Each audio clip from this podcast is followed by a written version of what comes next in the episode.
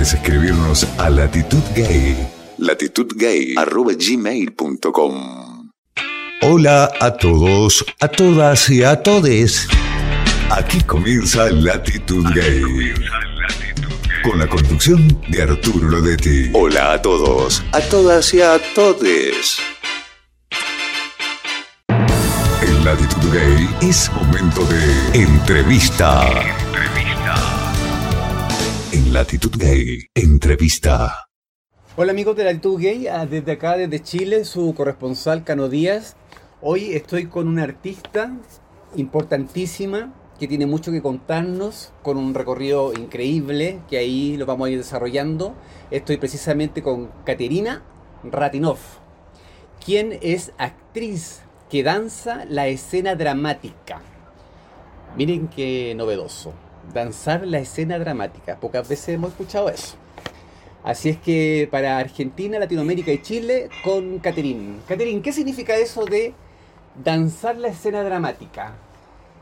Em, bueno, lo que así literalmente expresa, lo que pasa es que yo de formación soy actriz, eh, pero mi pulso eh, o mi, mi- mi creatividad siempre eh, pulsaba hacia el cuerpo, hacia la danza, hacia el movimiento, en fin, siempre el cuerpo involucrado. ¿Siempre pensaste en ser actriz?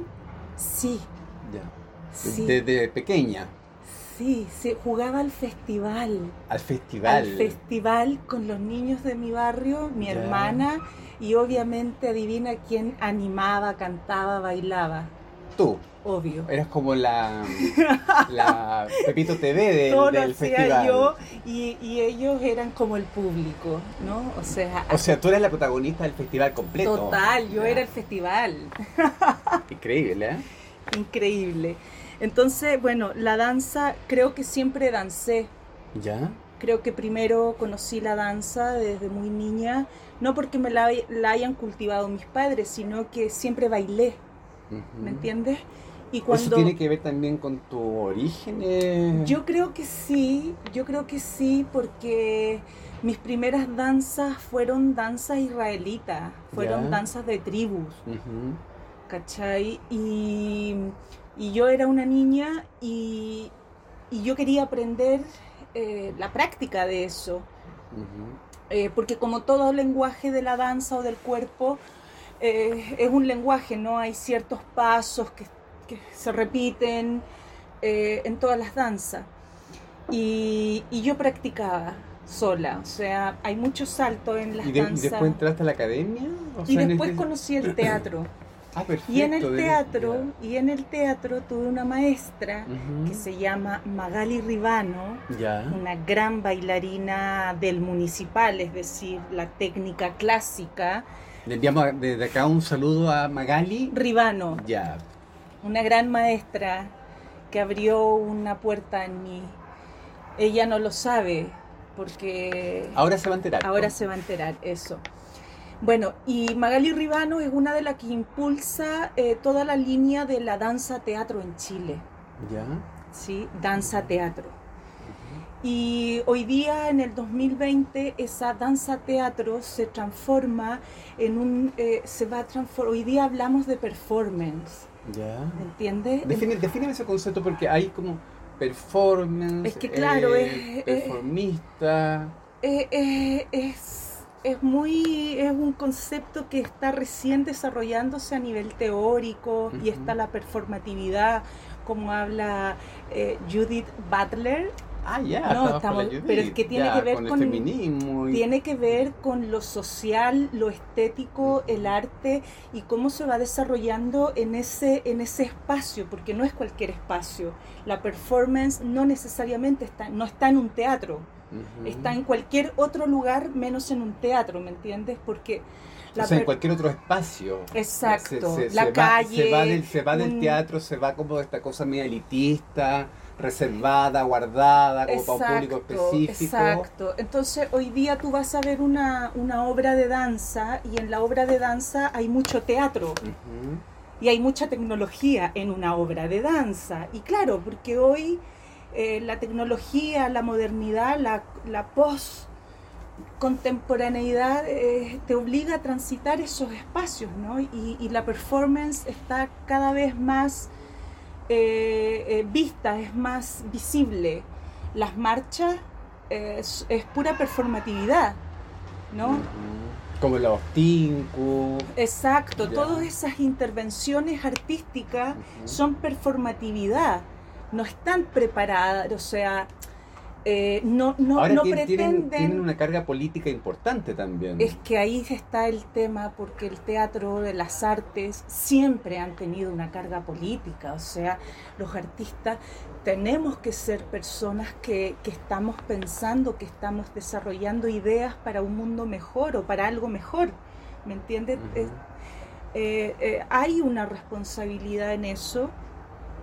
Y bueno, de las cosas que uno ha leído, de las cosas que uno ha estudiado, eh, el, teatro, la danza, el arte, es un recorte estético y político, como diría Rancière, otro filósofo eh, político que tiene una línea de estructura a partir del arte, ¿no? de cómo esto influye en estas sociedades, en las sociedades. Y bueno, y, uno como artista, perdón, uno como artista también te estás preguntando y son estudios, ¿cachai? Cosas que, que, te vais pensando. Y para mí, por ejemplo, que yo en mí sentía que no solo era artista, era algo más. Eh, me costaba mucho eh, cuando me preguntaban, bueno, ¿y tú qué, qué, qué haces? Hago tantas cosas que me, me, me costaba la sirena. Me gusta. Eh, bueno, estamos, estamos con sirena a las 24 horas del día. Eh, sí, sí, sí, sí, estamos en un momento de revolución total. Así es que no solamente en Chile, sino que también en, Latinoamérica, y, y, y, en Argentina hemos visto la revolución de Mendoza, eh, que sucedió hace muy poco, ayer Así es que parece que todo Latinoamérica nos estamos se está, alzando. se está movilizando y porque la Tierra se está moviendo y está manifestándose. Y hay también una cosa energética, así siento yo. Entonces, eh, volviendo mm, eh, a estos conceptos de performatividad, performance, para mí definirme como una actriz que danza la escena dramática,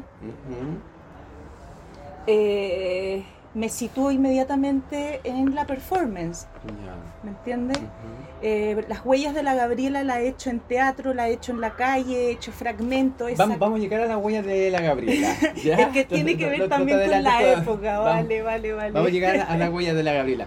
Pero primero cuéntanos esto, cómo, cómo empieza a aparecer, en qué año empieza a aparecer eh, y, y, en qué otro país de Latinoamérica, porque se está presentando también esto, porque eh, si bien eh, yo me considero un tipo culto, como dijo Florcita Motúa en el Congreso, poco, poco, poco, sabía de la danza dramática. Claro, la danza Así como, como el, el, el buto. Como el buto, el buto es es tremendamente dramático. O sea, yo amo esa danza, esa disciplina, porque es una disciplina. Tiene una técnica específica de, hacerse, ¿no? Tiene códigos que la hacen un lenguaje. Y, por eso se estudia, se estudia y, y, que nace también de un evento social importante, o sea, una catástrofe mundial. Sí, sí, eh, es muy fuerte porque son como espasmos corporales.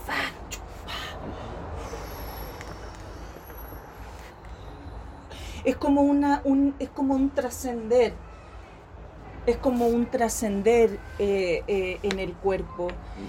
Y claro, nace ni más ni menos de la explosión de las bombas de Hiroshima, y Nagasaki. Entonces son estos cuerpos como imagen son estos cuerpos calcinados, ¿no? contracturados, violentados, eh, también delimitados, porque a partir de todas estas catástrofes y inconsciencia de la humanidad, porque eso lo hacemos los seres humanos, eh, tenemos que pasar por eso, ¿me entiendes?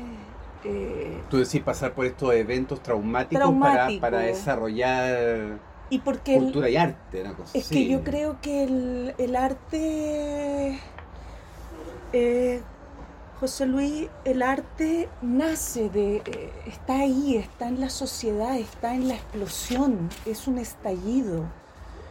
Y, y me encanta esto que estamos viviendo acá en Chile, eh, me encanta esto que estamos viviendo en Chile con esto de que Chile despertó.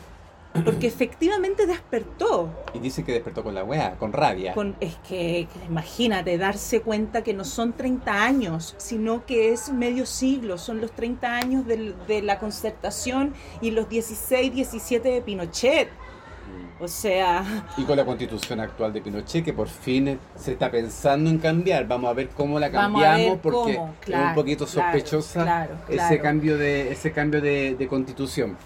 Eh, oye, Caterín, nombraste hace poco las huellas de la Gabriela. Yo creo que nuestro país ha sido bastante ingrato con Gabriela. ¿eh?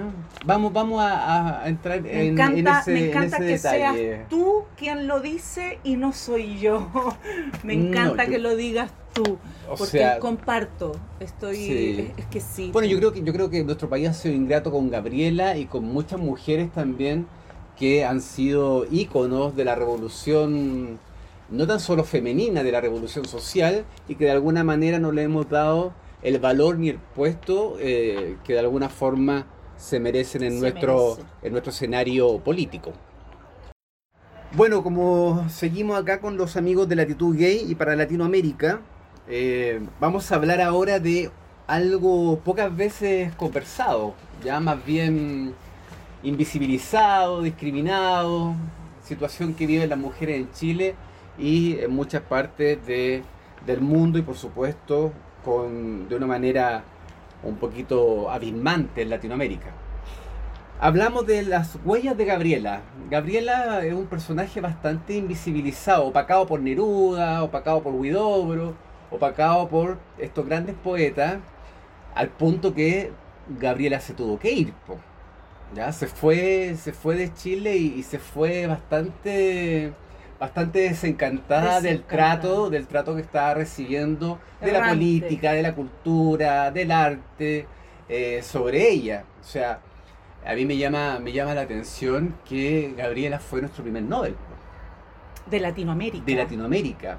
Nobel que por lo demás es custodiado por los franciscanos en la iglesia eh, San Francisco que está ahí en San Antonio. Que ella donó sus derechos. Donó sus derechos, claro. Y si tú vayas a verla, el lugar donde está ahí su Nobel es un lugar bastante... Humilde. Más que humilde, diría yo. ¿Invisible, dices tú? Precario. o sea, un Nobel... Un Nobel es un Nobel es que... a una mujer latinoamericana que está ahí en un espacio que de alguna forma te puede decir cómo, está cómo están las mujeres en Chile. Primero, háblame de cómo llegaste a Gabriela.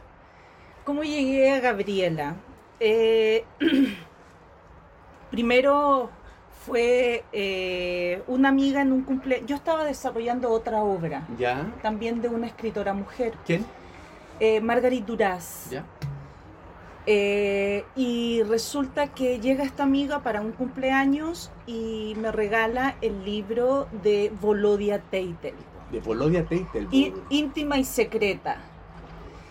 ¿El libro? El libro, así se llama. Eh, eh, Volodia antes de morir escribió a Neruda, a Huidobro y la Gabriela le quedó como, le estaba faltando, ¿no? ¿Cómo no iba a escribir? Pendiente sea, el premio Nobel y no estaba escribiendo, o sea, bueno, y esta amiga me dice, Cata, a esta, o sea, tienes que leer este libro.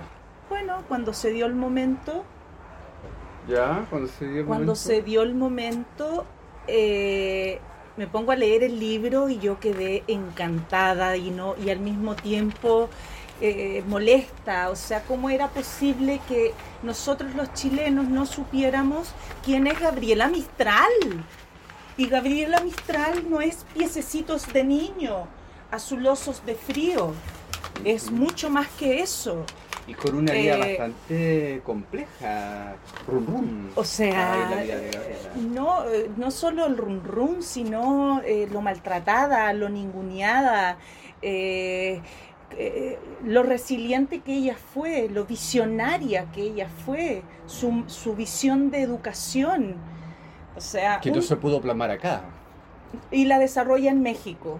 O sea, México la ama. Yo estuve en México siguiendo las huellas de la Gabriela y llegué a Ciudad de México y estoy en medio del, de- del zócalo Ya. y veo esas piedras y, y- y ahí entendí por qué la Mistral fue tan amada en México. A ver, pero cuéntanos esas piedras. Yo voy a, voy a ir a México, todavía no conozco las piedras. Cuéntanos un poco Cano, las piedras. hermoso, porque las piedras son el valor que México tiene sobre su cultura an- ancestral indígena, es- se respira todos los días en las calles. Ajá.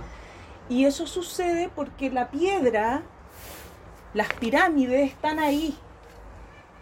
No están resguardadas por cuatro paredes y, y- y- y- y donde tienes que entrar a un museo y el museo es como el templo de, la, de lo estético eh, y para ir a las pirámides, chuta, que es un viaje, eh, las pirámides son...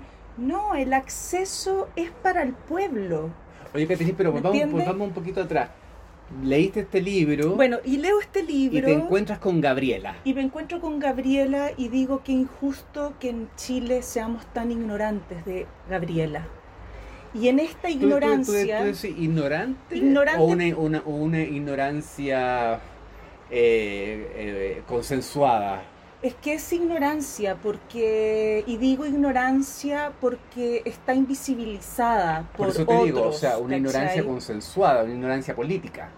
Claro, claro. Eh, y, ¿Y por qué digo esto? Porque sabemos cinco cosas los chilenos, y esto porque me he dedicado 10 años a preguntar, ¿no? ¿Qué se Ya. sabe de Gabriela Mistral en Chile? Diez años ahí estudiado Gabriela. Sí, Ya. que llevo en este proyecto. Ajá. ¿Y cuáles son estas preguntas? Eh, ¿Qué se sabe de Gabriela Mistral? Que escribió piececitos de niño azulosos de frío, las rondas, que tampoco entendemos la profundidad de lo que ella está diciendo ahí. Ella está hablando de una diferencia social y de una diferencia humanitaria salvaje, de ver un niño descalzo amorota- eh, morado de frío y, y tú pasar por el medio y hacerte la vista gorda. Los No, patipelados. no vistes nada, ¿no? Un poco lo que está el estallido social, volviendo haciendo esta, esta relación.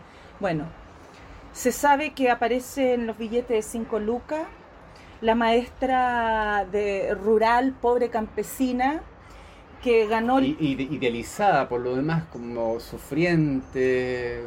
claro, Eh, pobre, eh, la trágica. Y que sí, le pasaron cosas bien, bien fuertes. Pero ella fue, ella se sobrepuso a todo.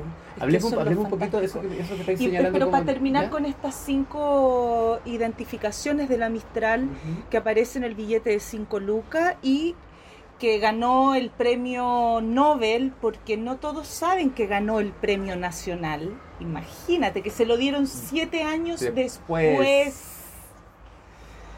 Imagínate qué triste. Y que es lesbiana. Y ahí se concentra. Ahora, eso de que es lesbiana, últimamente los movimientos LGTBI la han levantado como lesbiana. Mm. Es que ahí hay un tema también, no sé, yo en la obra no, no, no, no, no profundizo en eso, justamente porque eh, primero me interesa su obra, lo que haga con su vida íntima, pero por favor, ¿qué te importa? O sea, además, ¿qué te importa? Yo, y, y por lo demás, yo creo que la Mistral era una mujer que veía el alma. Sin embargo, en mi obra sí aparece Doris Dana, ¿no? Ya. La, Claro. gran, la gran compañera, la gran la pareja. gran compañera y, los, y las cartas que Las se cartas escriben sí, sí, sí. son de una profundidad y de un amor y al mismo tiempo de una cosa también eh, fuerte, ¿no? Eh, La Mistral era muy rabiosa. Oye, a ver, a ver de- de- hablando como un poquito de la profesora, ¿tú conoces la escuela de, de, De Vicuña, de perdón, Vicuña, de Paiwán, en Paiwano. en Monte, En Monte Grande. en Monte Grande, una escuela bastante pequeña, Era una casa. escuela, era su casa. Claro, o sea, ella, una de las cosas, volviendo, claro, porque todo esto sucede en el valle, ella siendo una niña va, la madre la manda a la escuela, su hermana mayor, media hermana, era profesora, Ah, la sí. Emelina, era Porque, profesora. Aclárame esto, Gabriela Mistral era profesora Ella era profesora de historia, de historia, ¿ya? eh, pero hacía ciencias... ¿Normalista? Es que no pudo terminar en la normalista. ¿Ya? Y ahí viene toda la bronca de su gremio, porque en todos los lugares donde fue a enseñar tenía problemas con el profesorado. Ah, ya, ya, ya. Claro, no era... No era una entrada fácil para ella. No, porque no tenía el título. Entonces todos la, la ninguneaban porque no tenía el título. Sin embargo, tenía ideas salvajemente buenas. Eh, la Mistral organizaba las bibliotecas en México. Te vas a encontrar con unas bibliotecas de 4 o 5 pisos y las organizó Gabriela Mistral. O sea, imagínate, eh, la Gabriela Mistral recorrió toda la zona de Yucatán, Veracruz, eh, visitando la, la- la escuela, hablando con los profesores por toda la reforma de, la educación de México. Y tú ves hoy día la educación de México y... ¡Ay! Todos los, los indígenas conviven bastante bien, los chichimecas, los ulmecas, los toltecas, los mayas, eh, el desarrollo del arte, la cultura, siempre estás en esa, en esa actividad. Ir a las torres, perdón, a las pirámides de Teotihuacán en México, ¿sabes cuánto te cuesta? Eh, 50 pesos, 100 pesos mexicanos. ¿Cuánto es? 5 lucas chilenas. Y tú vas a las pirámides y ves familias completas, no de turistas, sino que del pueblo mexicano. Y eso Oye, es algo oye, impactante, ¿no? Es, eh, Caterín, eh, te escucho hablar, te veo mover, te veo gesticular, te veo apasionada con Gabriela. Ay, es que yo la amo, la amo, la ¿Qué, amo. qué es lo que más te llama la atención de Gabriela? Me llama su generosidad, su visión. o Con lo rabiosa que dijiste que era hace un rato. Sí, porque ese era su carácter y, a ella le pasaron cosas muy fuertes en su vida que fueron formando su carácter, su desconfianza, era muy desconfiada, eh, pero una mujer de una generosidad, no solo desde, desde lo intelectual, sino que desde la práctica. Ella era una persona que hacía lo que decía.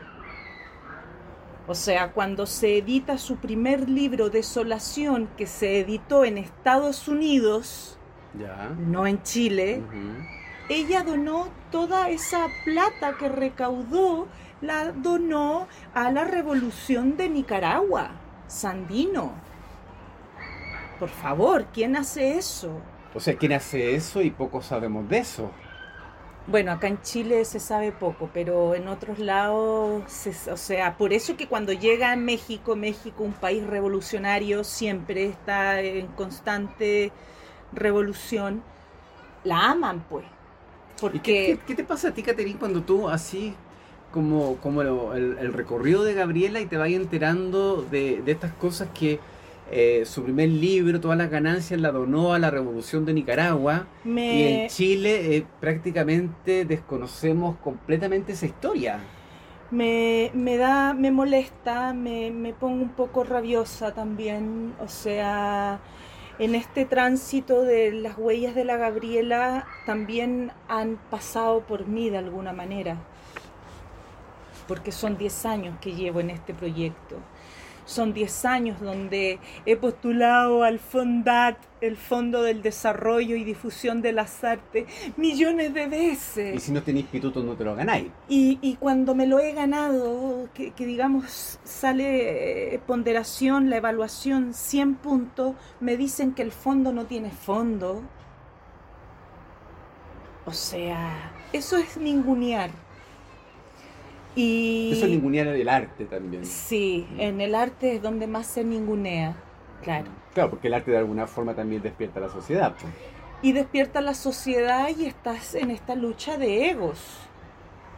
O sea, en el, el, eh, puede venir alguien y decirme que mi proyecto es una mierda y me puede decir que la, la Gabriela que yo hago es patética. Y puede hacerlo, y está bien. Porque pasa. O el cinismo, que es tan típico de Chile, ¿no? Ay, sí, qué bonito. Y no son capaces de ser honesto, directo en dar una opinión, porque eh, es- está bien, puede que te guste o no te guste y es súper válido, porque es subjetivo. Pero lo que a mí me interesa como directora de este proyecto es que a ti algo te, te remueva, una idea. Que algo, algo te movilice. Bueno, el arte siempre ha movilizado y últimamente hemos visto eh, intervenciones artísticas en este estallido social que de alguna forma nos han dejado eh, impactados, eh, asombrados, donde el arte ha- ha- se, ha, se ha dedicado a la protesta, ¿ya? a la protesta, a la protesta cultural. Eh, estábamos hablando de lo, de- del, fondar, del proyecto, de- del cinismo que tú me decías hace, hace un rato, eh, que se vive en Chile y que es típico de los chilenos. Los chilenos somos cínicos, somos racistas, clasistas, somos xenofóbicos. Yo creo que, bueno, es uno de los, de los problemas que nos hace estar en el, en el fin del mundo también. Yo no sé si tengo que justificar eso, pero bueno, digamos, digamos que tratemos de buscar una explicación, porque tampoco podemos explicarnos un tema así. Eh, hablemos de lo que hizo Gabriela con Nicaragua, me gustó eso. ¿Te gustó me la gustó, historia? me gustó. Porque Nicaragua es un país que puta que le ha costado, ¿ah? Y porque Nicaragua, a ver, la Mistral, eh, ella se interesa en el grito, en, en la propuesta de Bolívar, Ya. Simón Bolívar, Que nunca llegó a Chile, por lo demás. Y que no se, y, y que no se concretó el proyecto de Simón Bolívar. ¿Cuál era el proyecto bolivariano? Una América Unida. América Unida. ¿Y qué hace la Mistral? Ella desde sus letras, desde, desde, desde su poesía y de todas sus conferencias que dio, habló de esa América Unida, del grito mistraliano tiene que ver con la América Unida. Y la América no se unió, pues, y sí se unió la comunidad europea, y el estallido social tiene que ver con eso también. Con que ya dijimos basta, ¿Tú basta. decís con el estallido social latinoamericano? Claro, Ya. está pasando en todos lados. Como O que sea- ha, ido, ha ido rebotando, ha ido golpeando. Eh, primero nos dimos cuenta, y voy a hablar de Chile porque esto es lo que, lo que yo he visto en esta manifestación, eh, con este Chile despertó. Despertó y la vigencia, por eso la importancia de la vigencia de la Mistral hoy día en esta revuelta social. O sea, la encontramos en el GAM en un, mural precioso, encapuchada. ¿Es, ¿Es casualidad? No es casualidad, porque la Mistral era una activista humanista. Ella era Como activista. Representa la rebeldía la Mistral. Totalmente, imagínate lo O que sea, hizo. representa la rebeldía, representa la discriminación también, representa el no reconocimiento, que es todo lo que se vive, lo que estamos Y viviendo repres- las clases hoy precisamente Claro. más explotadas. Claro. Y representa también. Y representa eh, eh, el grito, el grito de la mujer,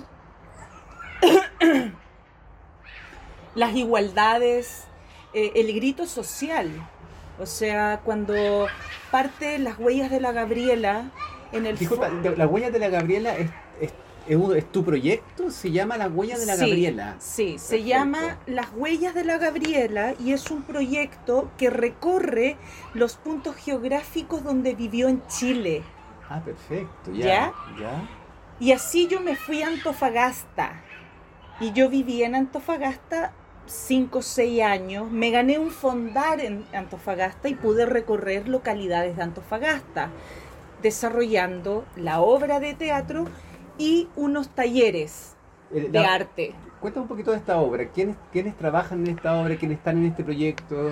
En este somos un equipo de dos eh, artistas visuales eh, escénicos, Elena, yo, eh, un director de arte Elena también se define como... mistraliana. Mistraliana. Sí, ¿Tú, te, tú te defines como mistraliana. Total. Ah, No, yo soy mistraliana. ya.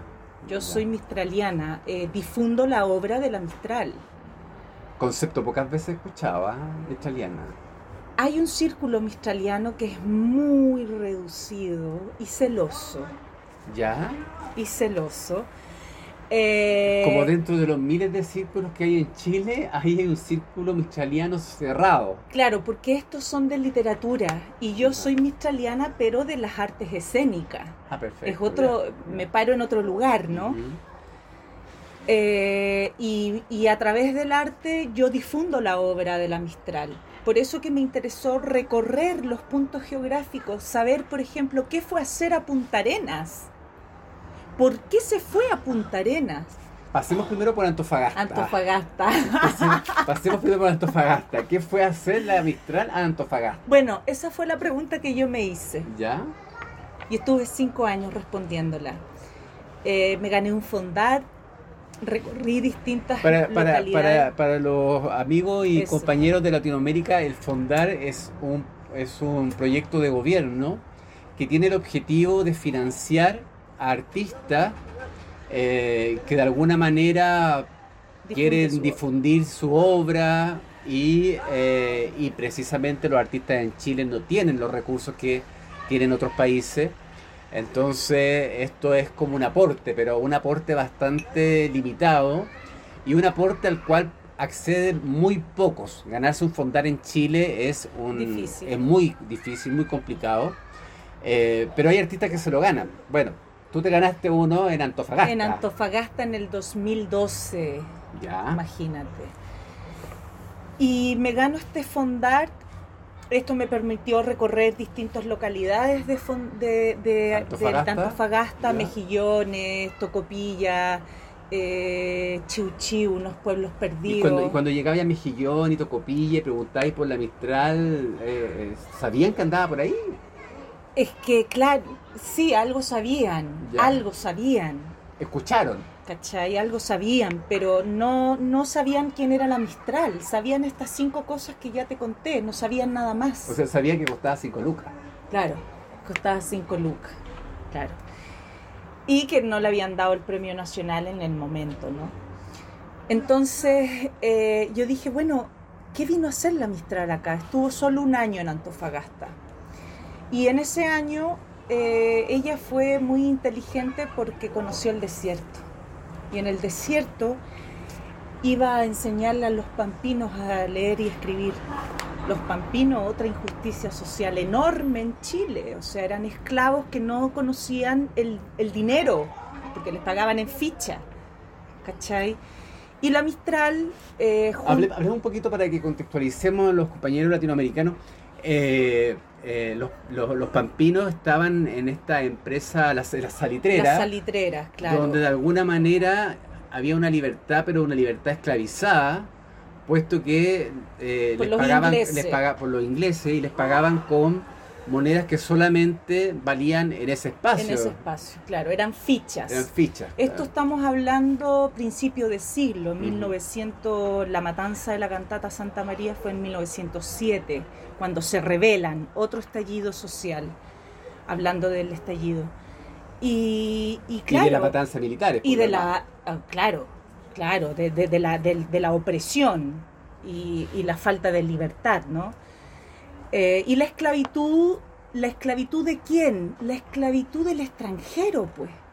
Entonces, en el grito mistraliano, la Gabriela lo que dice es, enseña a tu pueblo la importancia de tu tierra, la importancia de su lengua, de sus costumbres.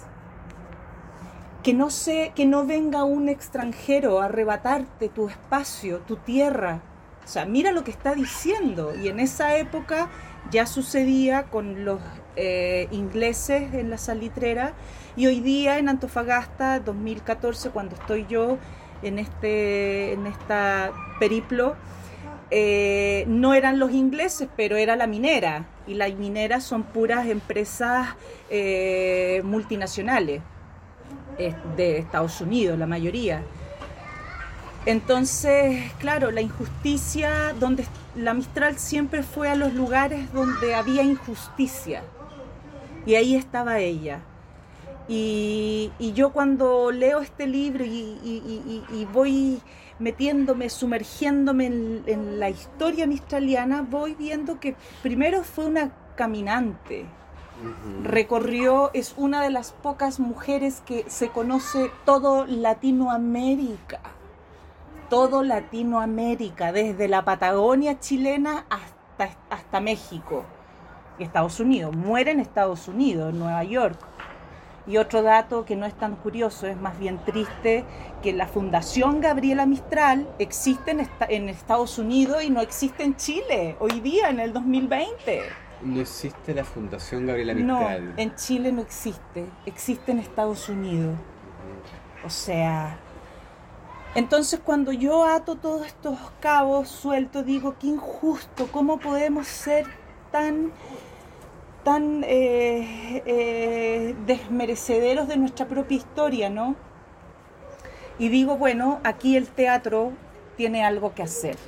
Perfecto. Y ahí nace Las huellas de la Gabriela, que recorre los puntos geográficos y mis primeros eh, financiamientos vienen de Antofagasta.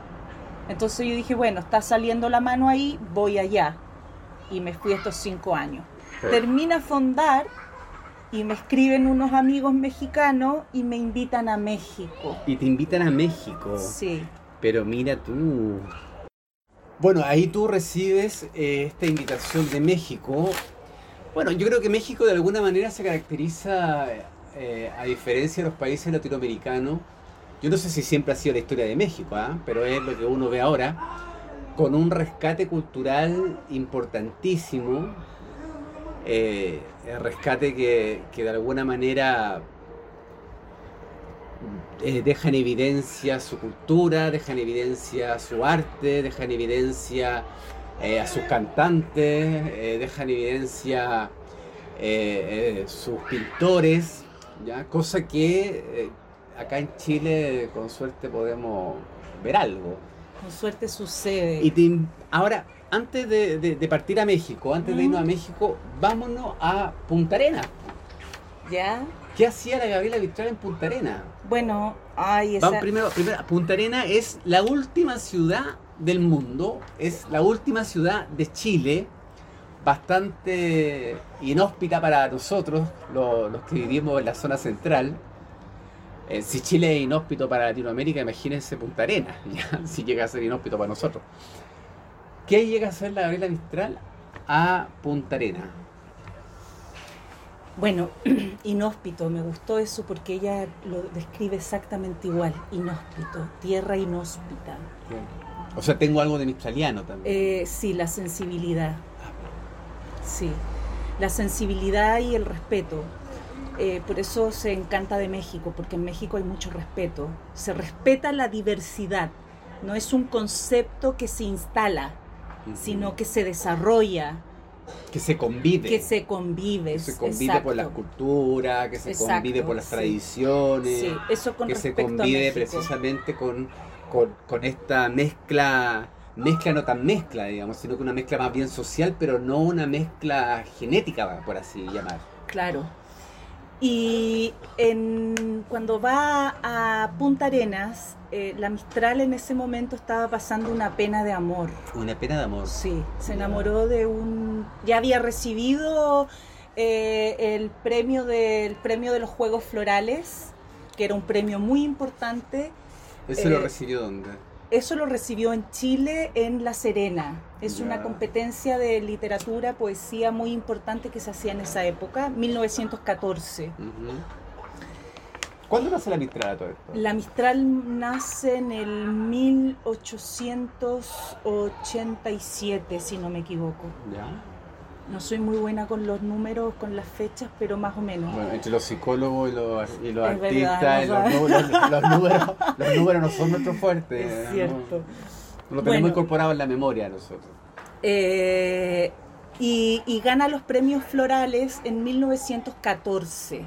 Y en esa, en esa premiación ella conoce a uno de los jurados, que era otro poeta que se llama Magallanes Maure. Ya. ¿ya? Pero Magallanes Moure era casado. Ah, ya. Era, la, o sea, la mistraliana era la pata negra. Es que nunca tuvieron un encuentro. Ah, no. Todo fue epistolar. Ya. No, olvídate, las cartas que se mandaban, o sea, eran tan intensas como las cartas que se mandaba con Doris Dana. Ah, ya.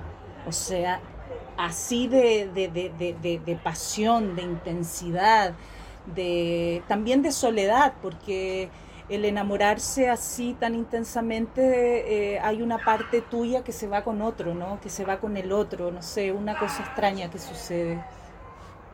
Bueno, y la Mistral en ese entonces se encontraba en La Serena haciendo clases en las escuelas bajas y tiene problemas con gente de la escuela y le pide a es, al ministro de ese entonces, que fue su gran amigo, que se llamaba eh, Pedro Aguirre Cerda, Ah, pero bueno. Pedro Que Aguirre después fue Cerda, presidente. Presidente, pero también un, un impulsor de la educación importantísimo. íntimos amigos, ya. porque, porque dialogaban, buscaban lo mismo. Entonces, en su calidad de, de ministro de Educación, le pide a la Mistral que vaya a chilenizar Punta Arenas. A chilenizar Sí. Punta Arenas. Mira qué lindo concepto. Ah. Y, y me hace mucho sentido porque en esa época, principio siglo, o sea, principio del siglo XXI, 1914, Siglo XX. siglo XX, perdón, sí. Eh, eh, la Patagonia era, era eh, circulaba mucho inglés, mucho francés y los chilenos estaban eh, en la periferia. Eh, y bueno, y ahí llega la Mistral a organizar la escuela para campesinos, a organizar las bibliotecas públicas. Y mientras O sea, tanto, fue una activista revolucionaria y, y- y una activista de cuerpo y alma. Total. O sea, para, para vivir, es vi- que vivir lo hacía, vivía ella primero. Lo vivía. Eh, eh, eh, es lo que yo digo y, y- y lo que valoro en el fondo. Una mujer que tenía cuerpo y que tenía coherencia. Una mujer que fue capaz de, de presentarse eh, en, en- en España y, retirarse porque no está de acuerdo con el régimen franquista y de decirlo así.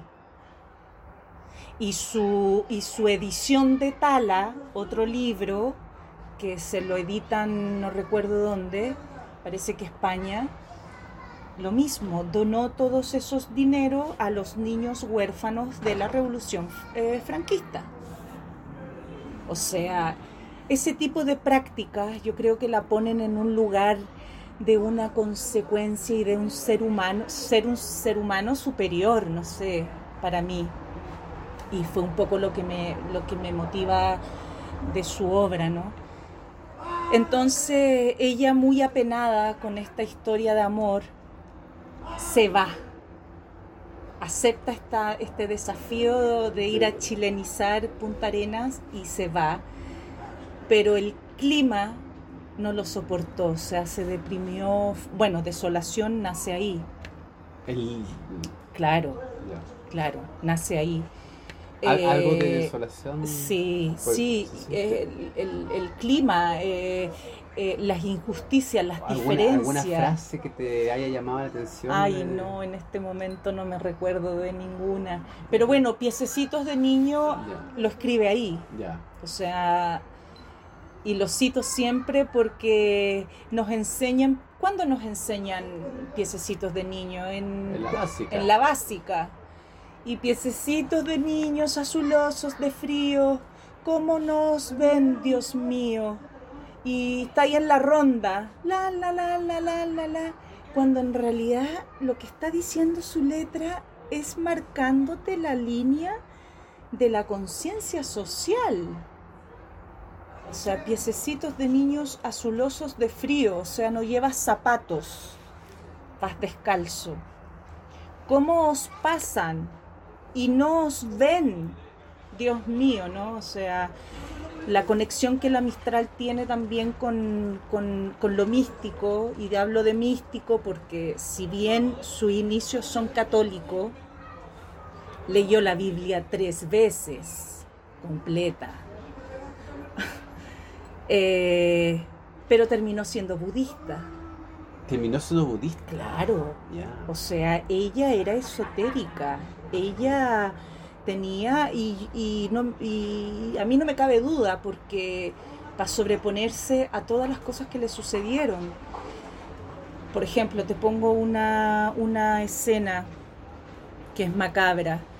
Está ella en Monte Grande, en la escuela, y la mamá, por favor, que, que alguien, en alguna escuela la reciban porque encontraban que era una niña retraída, tonta, que solo podía dedicarse al aseo, ¿ya?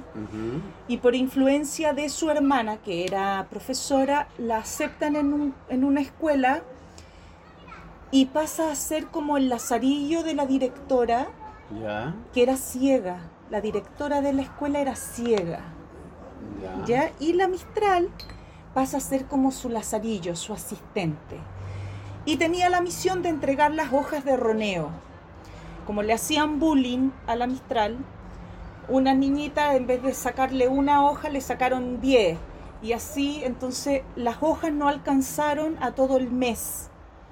Y la directora, que era ciega, la increpa y le dice que está mintiendo y la llaman mentirosa y la llaman mentirosa, ladrona y la directora la saca al patio del colegio y en todo el colegio le empiezan a dar a decir ladrona.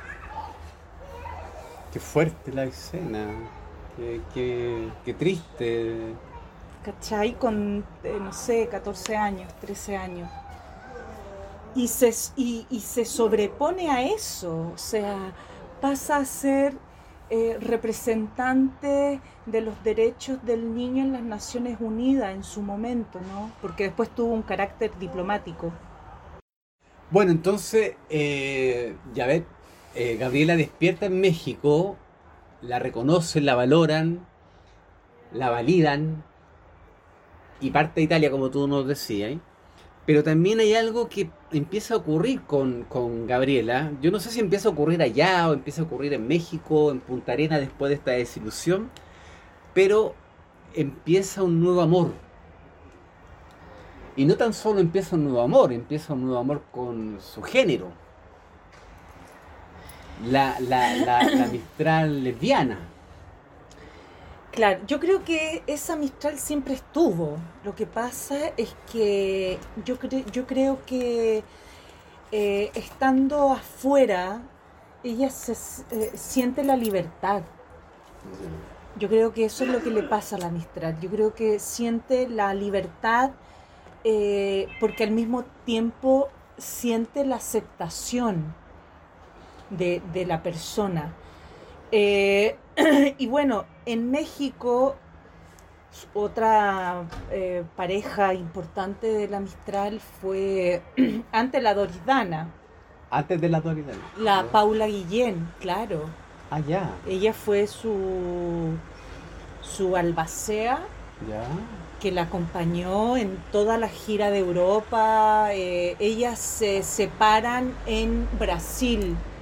Que ¿Qué, es- qué- qué te pasa a ti cuando, cuando veis que Chile hoy levanta a Gabriela más allá de su potencia intelectual?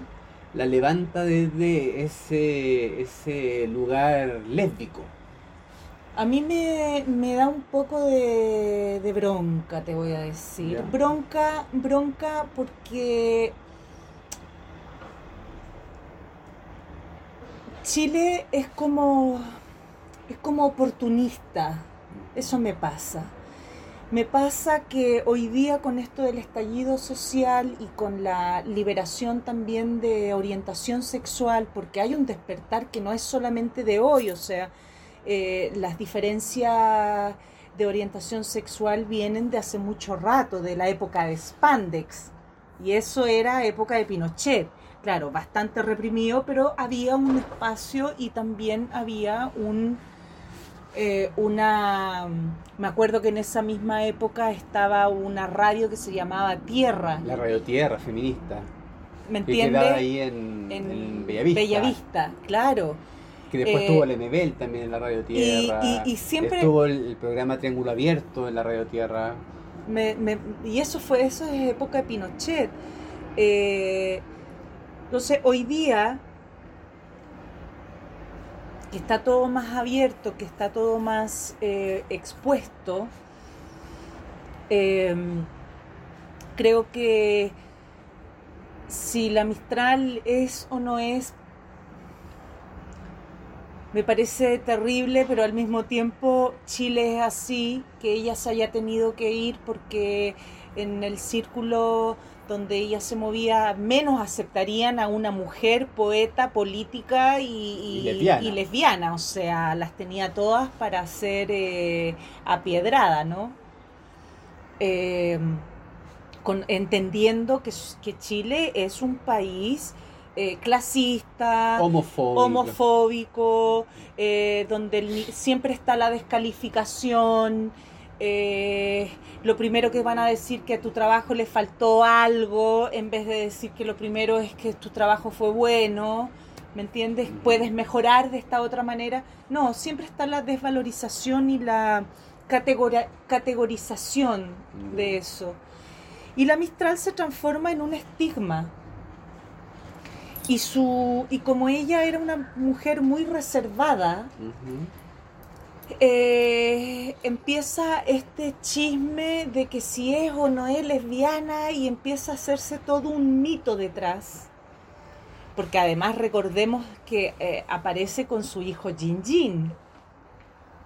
Con, una historia bien con otra, compleja. Con otra historia compleja detrás. vamos a hablar en un momento ahí de, la Mistral con Jin Jin. ¿Me entiende? Y, y antes de Jin Jin se le ninguneaba a la Mistral cómo habla de las madres si ella no es madre.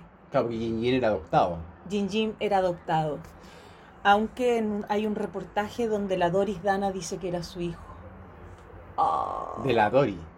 No, de, la Mistral, que ella lo tuvo. ahí, bueno. Eh, pero son mitos. Y empiezan estos, estas eh, elucubraciones en torno a la figura de la Mistral. Eh, todos querían saber si, si, si, es o no lesbiana, además como ella vestía, ¿no? Tú, hay fotos donde está cubierta de todo el cuerpo, excepto en México. En México ella fue libre. Eh, y claro, hay una historia detrás. O sea, la Mistral a los siete años fue abusada. Entonces, si yo veo esas fotos donde está toda cubierta, a mí me hace sentido. Claro que sí. Porque es la vergüenza de tu piel. Ajá, el conflicto que tú tienes con tu cuerpo, ¿no? El roce de tu piel con otra piel. Eh, y eso también me hace mucho sentido del por qué nunca se encontró con, con eh, Magallanes Moure. Aquí el, el despecho de Punta Arena. Ajá, claro no se encontró, le tenía pánico. Y claro, después de una experiencia de abuso, es para que tengas pánico. en esa época, donde tú tenías que quedarte callada, y si decías algo, ibas a ser apuntada por todo el pueblo. Y, y para que pudieras rehacer tu vida te tienes que ir. Entonces, bueno, son muchas cosas las que las que las que rondan a Mistral. Las que rondan a la Mistral en este lesbianismo, en esta mirada de la mujer. Ahora, yo personalmente pienso que la Mistral era una mujer de otro planeta. Y ella era una mujer que se enamoraba del alma. Y el alma no tiene sexo. O sea, el alma no es hombre, no es mujer, o es de los dos, ¿cachai? No sé. Eh, puede, puede ser que tenga relación también con su origen, Diaguita, como tú decías. Es que, por eso digo, es un misterio, ¿me entiendes? Ahora, de, de que yo leo las cartas que se escribe con la Doris Dana y yo digo aquí hay amor, aquí hay fuego, porque las palabras te hablan. Y si yo veo las cartas que se mandaba con Magallanes Moure, también había fuego. Con la diferencia que con Magallanes Moure nunca se encontraron. Y la Doris Dana la acompaña hasta en los últimos días de su muerte. O sea, ellas se conocen, la Doris Dana con la Mistral, se conocen después del Nobel de la Mistral y se encontraba la Mistral por segunda vez en Estados Unidos dando una charla en la Universidad de Columbia. Y en esas charlas eh, la Doris Dana era estudiante de literatura hispanoamericana y se conoce con la Mistral. Y ahí, bueno, nunca más se... Pero la Mistral seguía viajando y la Doris Dana vivía en Nueva York. Entonces se encontraban, se alejaban. eh, hay, unas ca- hay una carta, Mi niña errante se llama ese libro. Mi niña errante. Y es divertido porque también como que deja entrever su propia niña errante, ¿no? Se produce como Niña una errante, desterrada, Desterrada, india. claro, claro. o sea, Claro, ahí hay como una simbiosis con la Doris Dana. Y la Mistral le dice, ¿por qué te tienes que ir otra vez a esa ciudad de locos? por Nueva York. Por Nueva York. Y por todo lo que significaba el imperio América del Norte, que era un imperio, o sea, la industria ahí se masifica, el mercado, el capitalista, ahí se masifica. Eh, en una entrevista con un presidente, no recuerdo en este nombre el, el presidente, la Mistral le dice, oiga, ¿por qué usted no deja tranquilos a los hermanos cubanos? ¿Quién hace eso? ¿Quién hace eso con ese coraje, con esa... ¿Quién lo hace? Bueno, pero en ese momento estaba Batista en Cuba, ¿o no? Claro, ¿Ya? claro, Sí, sí. claro. Estaba Batista en Cuba, estaba Sandino en Nicaragua y estaba la revolución. Perfecto. Entonces, tener ese coraje yo lo encuentro increíble. Y con esto yo creo que terminamos volviendo a México y lo que hago en México. Eh, en México, siguiendo la huella, voy a buscar apoyo, qué sé yo, y me entrevisto. Y en México, bueno, a mí me partió también en la cabeza. Porque este amigo mexicano me dice, bueno, Valesca, pero ¿y si tú estás siguiendo la huella de la Mistral? Yo hasta ahí solo pensaba en Chile. Me dice, ¿por qué no siguen la huella hispanoamericana? De la Mistral. De la Mistral, si la Mistral se movió en todos estos lugares que te estoy contando. O sea, no es solo Chile, no es solo México, es todo lo que hizo en el mundo. Y ahí es donde digo, por la chita, ¿cómo es posible que no sepamos quién es la Mistral? O sea, la Mistral debería tener el mega monumento en, en, en el, en el Ministerio de las Artes y la Cultura. Fue la que más chilenizó en el mundo. Y bueno, y ahí me surge esta otra idea, ¿no? De seguir la huella hispanoamericana. Bueno, entonces, eh, ya ves, eh, Gabriela despierta en México, la reconocen, la valoran, la validan y parte de Italia, como tú nos decías. Pero también hay algo que empieza a ocurrir con, con Gabriela. Yo no sé si empieza a ocurrir allá o empieza a ocurrir en México, en Punta Arena, después de esta desilusión, pero empieza un nuevo amor. Y no tan solo empieza un nuevo amor, empieza un nuevo amor con su género. La, la, la, Mistral lesbiana. Claro, yo creo que esa Mistral siempre estuvo. Lo que pasa es que yo, yo creo que eh, estando afuera, ella eh, siente la libertad. Yo creo que eso es lo que le pasa a la Mistral. Yo creo que siente la libertad eh, porque al mismo tiempo siente la aceptación de, de la persona. Eh, y bueno, en México, otra eh, pareja importante de la Mistral fue antes la Doridana. Antes de la Doridana. La Paula Guillén, claro. Ah, ya. Ella fue su, su albacea. Ya. que la acompañó en toda la gira de Europa. Eh, ellas se separan en Brasil. Que ¿Qué, es- qué- qué te pasa a ti cuando, cuando veis que Chile hoy levanta a Gabriela más allá de su potencia intelectual, la levanta desde ese, ese lugar lésbico? A mí me, me da un poco de, de bronca, te voy a decir. Bronca, bronca porque Chile es como, es como oportunista.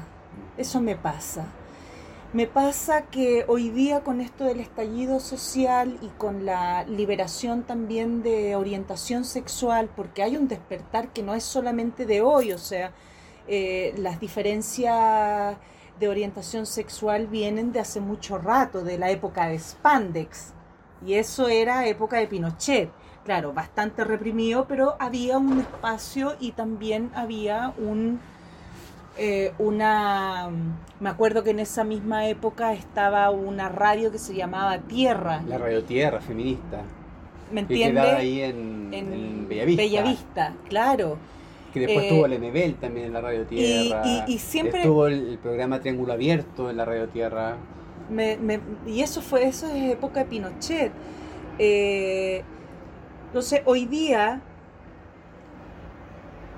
que está todo más abierto que está todo más eh, expuesto eh, creo que si la Mistral es o no es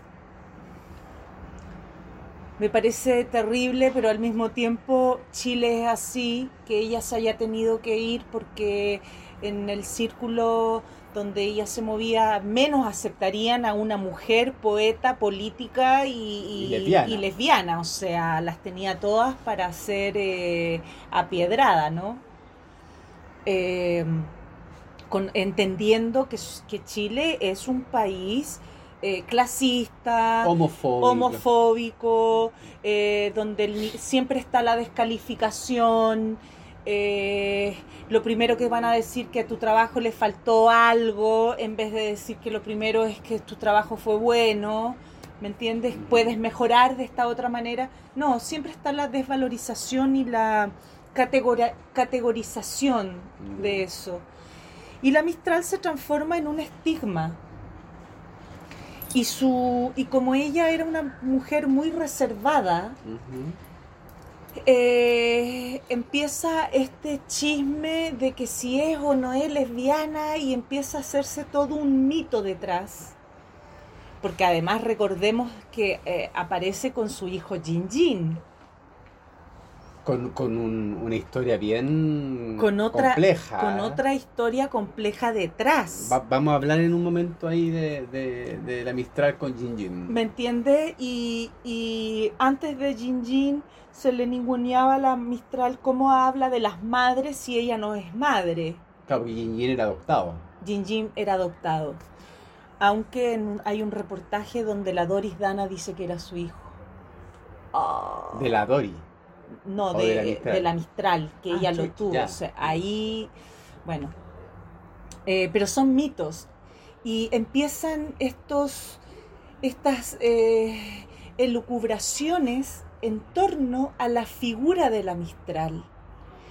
Eh, todos querían saber si, si, si es o no lesbiana, además como ella vestía, ¿no?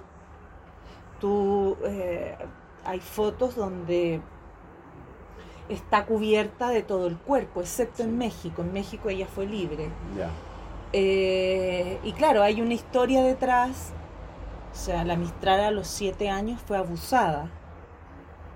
Entonces, si yo veo esas fotos donde está toda cubierta, a mí me hace sentido. Claro que sí. O Porque sea, no Es la vergüenza de tu el piel. también. Ajá, el conflicto que tú tienes con tu cuerpo, ¿no? El roce de tu piel con otra piel. Eh, y eso también me hace mucho sentido del por qué nunca se encontró con, con eh, Magallanes Moure. Aquí el, despe- el despecho de Punta Arena.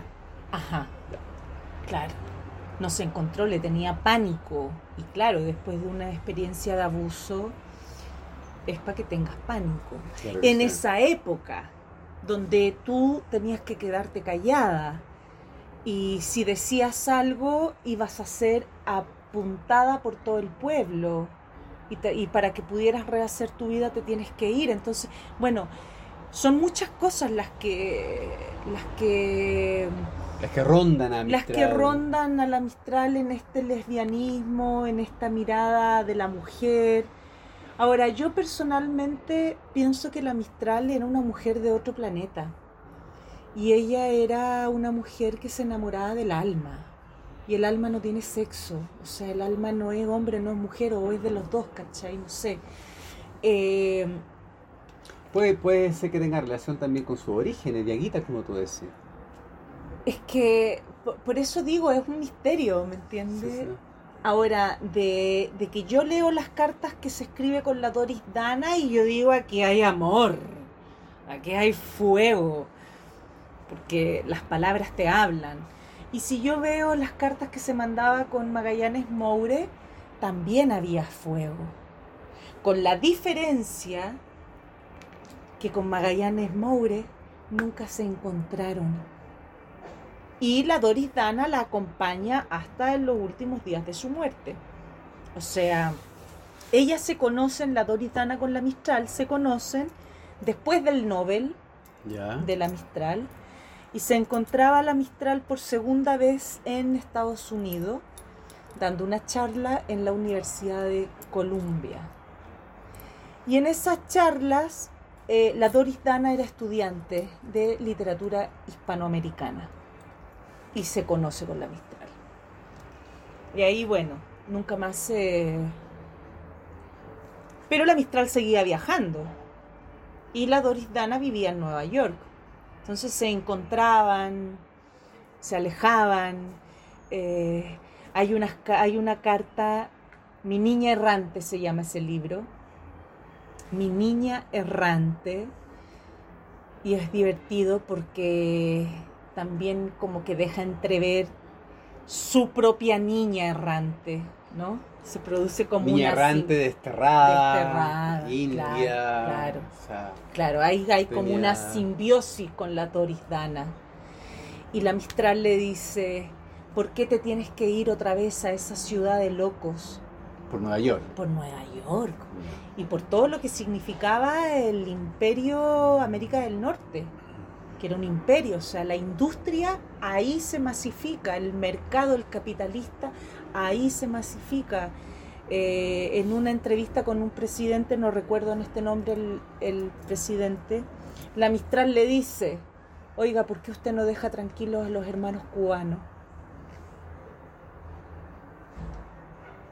¿Quién hace eso? ¿Quién hace eso con ese coraje, con esa... ¿Quién lo hace? Bueno, pero en ese momento estaba Batista en Cuba, ¿o no? claro, ¿Ya? claro, Sí, sí. claro. Estaba Batista en Cuba, estaba Sandino en Nicaragua y estaba la revolución. Perfecto. Entonces, tener ese coraje yo lo encuentro increíble. Y con esto yo creo que terminamos volviendo a México y lo que hago en México. Eh, en México, siguiendo la huella, voy a buscar apoyo, qué sé yo, y me entrevisto. Y en México, bueno, a mí me partió también en la cabeza. Porque este amigo mexicano me dice, bueno, Valesca, pero ¿y si tú estás siguiendo la huella de la Mistral? Yo hasta ahí solo pensaba en Chile. Me dice, ¿por qué no siguen la huella hispanoamericana? De la Mistral. De la Mistral, si la Mistral se movió en todos estos lugares que te estoy contando. O sea, no es solo Chile, no es solo México, es todo lo que hizo en el mundo. Y ahí es donde digo, por la chita, ¿cómo es posible que no sepamos quién es la Mistral? O sea, la Mistral debería tener el mega monumento en, en, en el, en el Ministerio de las Artes y la Cultura. fue la que más chilenizó en el mundo. Y bueno, y ahí me surge esta otra idea, ¿no? De seguir la huella hispanoamericana. Bueno, Caterine, nos has contado harto de la Mistral. Lo he y, yo dicho creo, todo. y, y yo creo que hay muchas cosas más que decir. Es verdad. Eh, ahora, yo creo que, que, que, que la Mistral te remueve, te, te hace sentido, te libera también. Y hoy nos encontramos en una situación país eh, compleja, donde tú también has tenido una participación importante. Todos, Sí, todo. una, participa- una participación importante, pero tú ahí estabas ahí, Yo estaba en la trinchera en misma. la trinchera misma. La primera línea. Es El- que la Mistral es de primera línea. La- sí, La Mistral es de primera línea. Es de primera línea, sí. Sí. Hablemos, vamos cerrando la, la- la entrevista, hablemos con lo que está pasando, hablemos de esta primera línea, que son nuestros nuevos héroes, Son nuestros nuevos. y, eh, y, y- y qué, qué pasa ahí entre, entre la Mistral, entre la Caterine, entre la primera línea, entre el estallido. Ahí se mezcló todo. Ahí, ahí Ahí se mezcló todo. una, una promiscuidad intelectual. Totalmente. Totalmente. No solo intelectual, porque fue carnal. O sea, las capas sociales se movieron en mi propio cuerpo. Ya. ¿Sí? Cuando digo las capas sociales, porque esta primera línea, y ahí está la Mistral en la primera línea, la primera línea son todos los ninguneados de este país, son los nadie, son eh, los que no tienen ninguna oportunidad, los que ya están medios muertos. Esos son la primera línea. Qué fuerte eso, ¿ah? Es muy fuerte, pero es muy real. Y digo medios muertos porque ya no tienen nada que perder, no tienen ni siquiera ilusión. Quien no tiene ilusión está muerto. Porque es la imaginación lo que te mantiene vivo, es la imaginación lo que te hace recibir la realidad de cada día. Es dura la realidad. Chile, Argentina, eh, Cuba, Centroamérica, Bolivia, que Perú. matando, claro, la cultura. O sea, eh, la realidad es muy cruel, es muy difícil. Y en esta realidad chilena, donde yo me ubico y se ubica la Mistral en la primera línea, para mí fue muy impactante encontrarme en esa línea de trinchera y darme cuenta de quiénes son los encapuchados. Y hoy día los encapuchados son los héroes. Y, y todos quieren ser la primera línea. Y ahí empieza esta cosa muy chilena, como, y pongo comillas, como eh, el querer estar o querer ser parte del el éxito, ¿no? Porque O la querer- o primera querer- o línea... querer ser parte de una revolución también. Sí, también. No lo había visto así, fíjate. No lo había visto así. Debe ser porque estoy muy adentro. Posiblemente. Entonces no tengo esa visión. Eh, entonces, y digo que estoy muy adentro porque del día uno que parte toda la, la- la- el estallido social, yo tuve, he tenido una participación con las Mata Hambre, que somos un Un escuadrón colectivo. un colectivo de mujeres de arte que nos hemos organizado para llevarles alimentos a esta primera línea. O sea, en ese entonces la primera línea eran cabros que no comían. Esos se mantenían en la primera línea puros pito y cerveza. ¿Cachai? Así se mantenía, porque eso es lo que pasa en la población. Pito y cerveza, pasta base. ¿Cachai? Y esa era la primera línea en ese momento. Después se empezó como a reconocer y ya se sumaron profesores, ya hubo, o sea, fue más, estuvo más cruzada, ¿no? Esa primera línea por otras, Fue más transversal. fue más transversal, sí, sí, fue más transversal y hoy día es más transversal.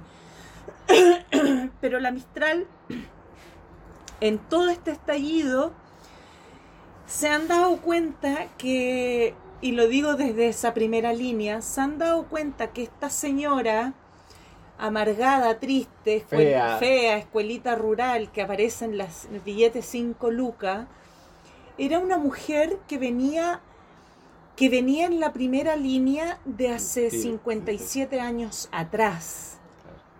Entonces se produce una cosa muy bonita porque estos nadie, que son la primera línea, reconocen a esta Mistral. Tú ahí veías la Mistral. Totalmente. Veo a la Mistral y cuando yo estoy en la primera línea se me, se me revela una imagen mistraliano. Se me revela. O sea, la imagen me habla y la imagen habla sobre eh, David y Goliat, la imagen de David y Goliat. Eso es la primera línea.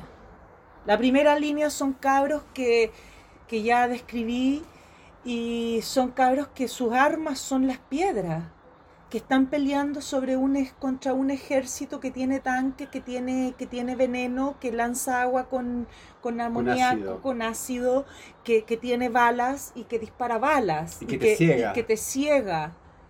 O sea, es David y Goliat. ¿Quién es Goliat hoy día? El capitalismo, el neoliberalismo es Goliat. ¿Y quién es David? El pueblo es David el pueblo y está ahí el pueblo luchando por su dignidad, porque ya hasta la dignidad nos quitaron. Entonces, eh, esa imagen mistraliana me, cautivó porque eh, la relación que la Mistral hace con, con, la religión, ¿no? con toda esta parte mística, estaba ahí. Y yo sé que va a ganar David, va a vencer a Goliat y ya hemos ganado ciertas cosas. Nada seguro, pero se ha ganado el diálogo, se ha ganado el reconocimiento. Hoy día la Mistral está puesta en un mural del GAM, que es el centro de la industria cultural en Chile. Y para estar en el GAM tenéis que ser el amigo del amigo del amigo del amigo. Un ninguneado no está en el GAM. Y ella está en el GAM. GAM que lleva su nombre. Centro Cultural Gabriela Mistral. ¿Sí? Que antes fue el edificio Portales. Imagínate, de la Junta. de la Junta Militar. De la Junta Militar.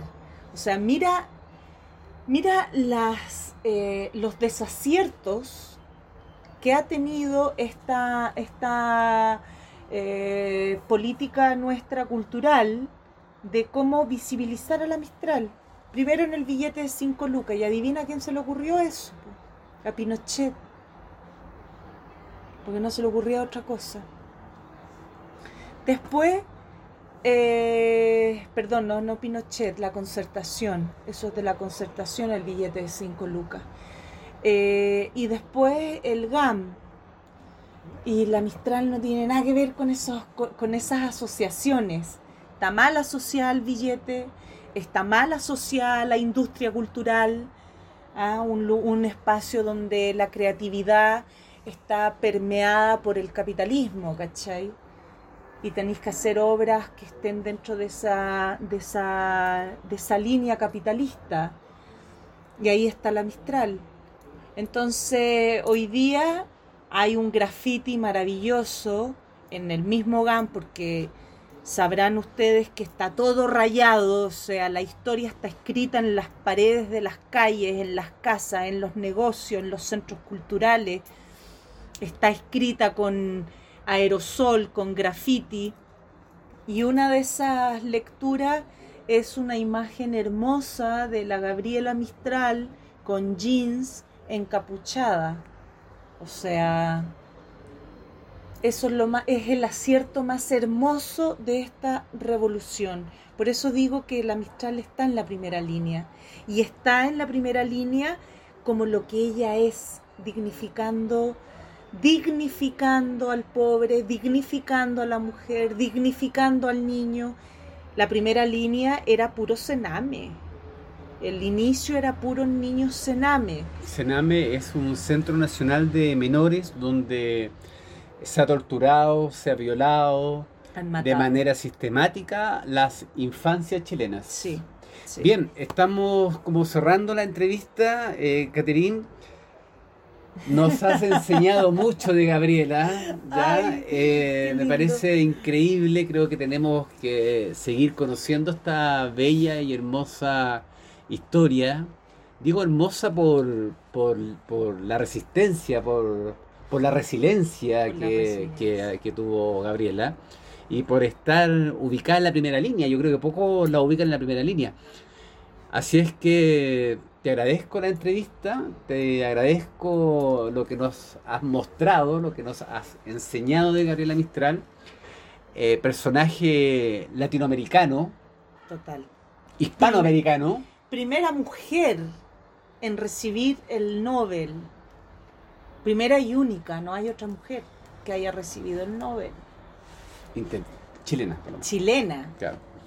Eh, así es que, bueno, amigos de Latitud Gay, amigos de Latinoamérica, estamos aprendiendo eh, sobre las importantes mujeres que han hecho revolución en nuestro territorio y creo que ahora nos toca un desafío importante que es seguir visibilizándolas, ya no, no eh, mantenerlas encerradas en una cocina, no regalándoles una lavadora, sino regalándole un escudo para que puedan salir a, luchar. Yo quiero, sí, eh, Secano, me encanta, gracias por la invitación. Eh, gracias por eh, todos los que están escuchando esta entrevista y que se están enterando quizás por una chilena hablando de, la Mistral, que es chilena, es nuestra, pero también es del mundo. Eh, y quiero, quiero decir, eh, José, perdón, Cano, quiero decir que la Mistral lo que invita es a una libertad del espíritu. Y, y en, esta, en esta emisora Latitud Gay, que me encanta, me encanta porque la libertad es libre. Claro que sí. La libertad es libre, la democracia se hace democracia cuando tú haces democracia. Y mm, en, este, en esta lucha LGTB, eh, eh, donde, donde ha sido también muy difícil y duro, sobre todo en Chile, porque somos un país machista, eh, creo que tenemos que unir fuerzas y, bueno, romper esos mitos, ¿no? Y estoy muy agradecida porque mi labor es enseñar y contar y difundir la obra de Gabriela Mistral en todos sus contextos. Bien, pues Caterín, nos vamos con la Gabriela en primera línea. Le mandamos un saludo fraterno, cómplice, cariñoso a todos esos jóvenes que están también ahí en la primera línea y que permiten de alguna forma que el pueblo se pueda manifestar, pueda luchar, pueda exigir, pueda demandar. Y bien, pues, viva la revolución latinoamericana. Viva la revolución latinoamericana.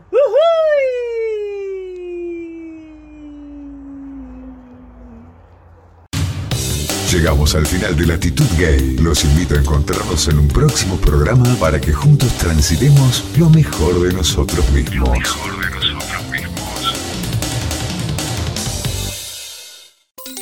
Conectate con nosotros y seguinos en Twitter e Instagram, arroba Latitud Gay.